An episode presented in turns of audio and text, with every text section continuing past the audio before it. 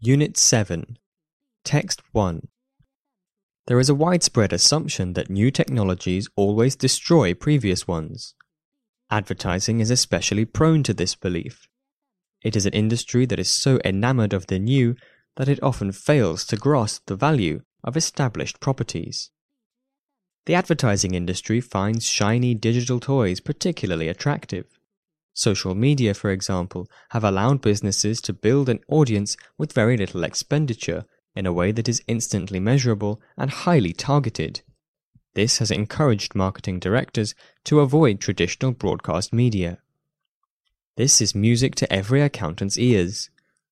But ultimately, brands are built by talking to a broad audience, even if part of that audience never buys your product. Remember, a brand is made not just by the people who buy it, but also by the people who know about it. Fame adds value to a brand, but to build it involves saying something that captures the public's imagination. It needs to broadcast. Now, data are fundamentally important in the building of a market. Big data can provide intelligence, gather information, identify buying patterns, and determine certain outcomes. But what it cannot do is create an emotional bond with the consumer. Data do not make magic. That is the job of persuasion, and it is what makes brands valuable. It would be wonderful if we could simply feed a number of assumptions into a data bank and wait for the suggested actions. Indeed, many marketing professionals believe that this is the future predictable, assured, and safe. But life is not like that, and neither is marketing. Steve Jobs or James Dyson did not build brilliant companies by waiting for a set of algorithms to tell them what to do.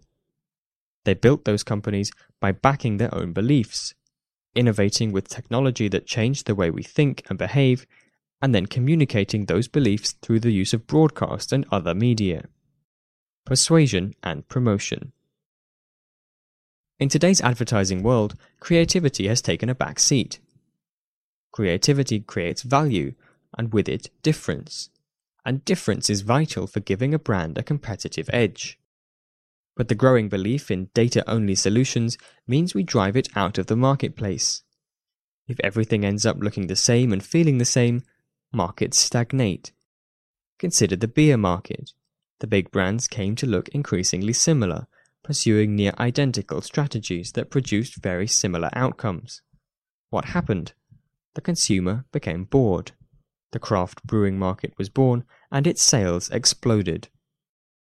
Technology has liberated the communications industry, allowing businesses to grow from nothing to viability with a minimum of investment. But the principles of marketing have not changed. For brands to grow and add value to the bottom line, they have to become a part of the cultural landscape.